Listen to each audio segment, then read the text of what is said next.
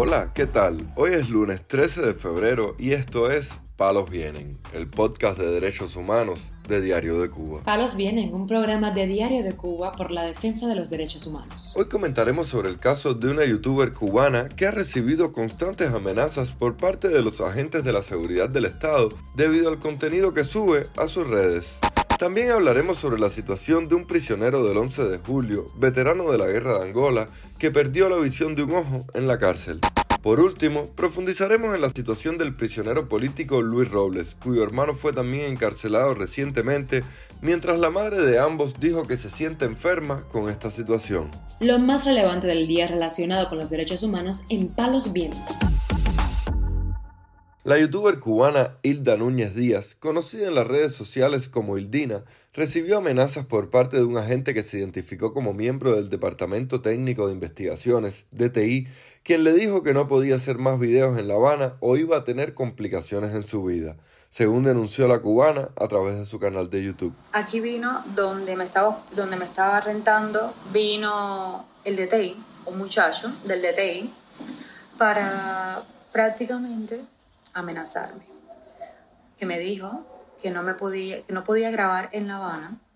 Si grababa en La Habana, entonces iba a tener complicaciones en mi vida. Me iba a complicar la vida.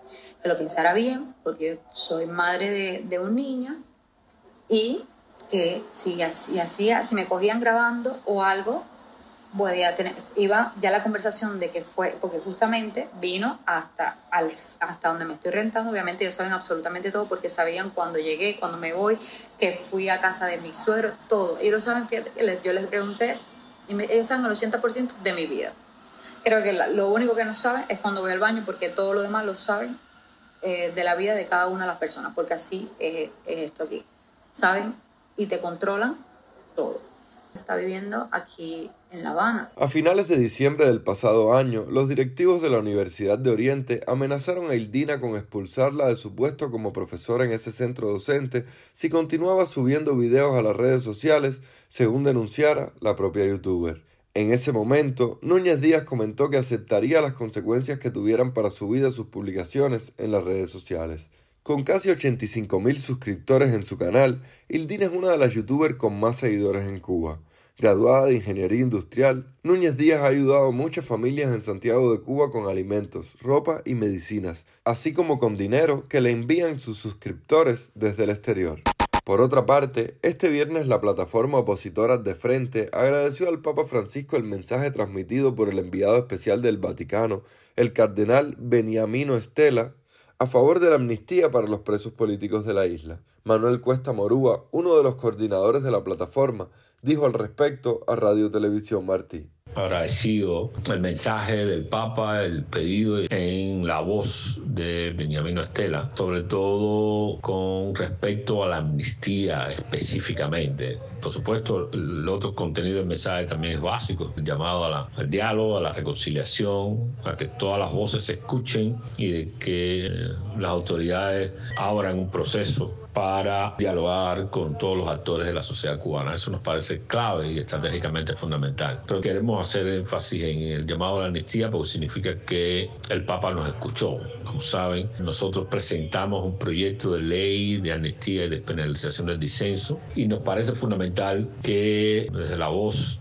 del Vaticano. También se le ha hecho este pedido al gobierno cubano porque significa que a pesar de que no siempre hay una diplomacia pública en el sentido en que nosotros necesitamos los cubanos para hablar de derechos humanos, de democracia, las alternativas y los proyectos que hemos elaborado para lo fundamental ahora mismo que es la liberación de los presos políticos pues ha sido escuchado por el Vaticano. Por eso queríamos agradecer y al mismo tiempo reimpulsar y reanimar esta propuesta para la cual estamos recogiendo firmas porque nos parece que la premisa para avanzar en Cuba pasa por la liberación de todos los presos políticos. En diciembre de 2020, De Frente había reclamado al sumo pontífice una palabra sobre la situación de los encarcelados y la violación de los derechos humanos en Cuba. Entonces, la organización solicitó los buenos oficios de Francisco en términos diplomáticos para aliviar la crisis económica, social y migratoria del país.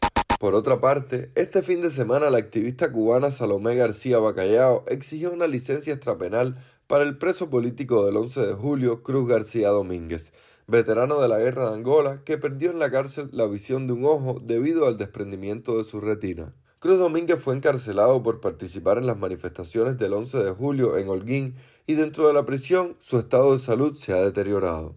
Tiene 60 años, es veterano de la guerra de Angola, con una condena a 17 años por el delito falso de sedición, rebajada a 12 años. Ha participado en varias huelgas de hambre junto a otros valientes de Holguín exigimos su libertad inmediata a través de una licencia extrapenal. Escribió la artista y activista cubana Salomé García Bacallao. En junio de 2022, el Grupo de Trabajo Justicia 11J alertó sobre el estado de salud de 10 presos políticos cubanos, entre los que se encontraba Cruz García Domínguez.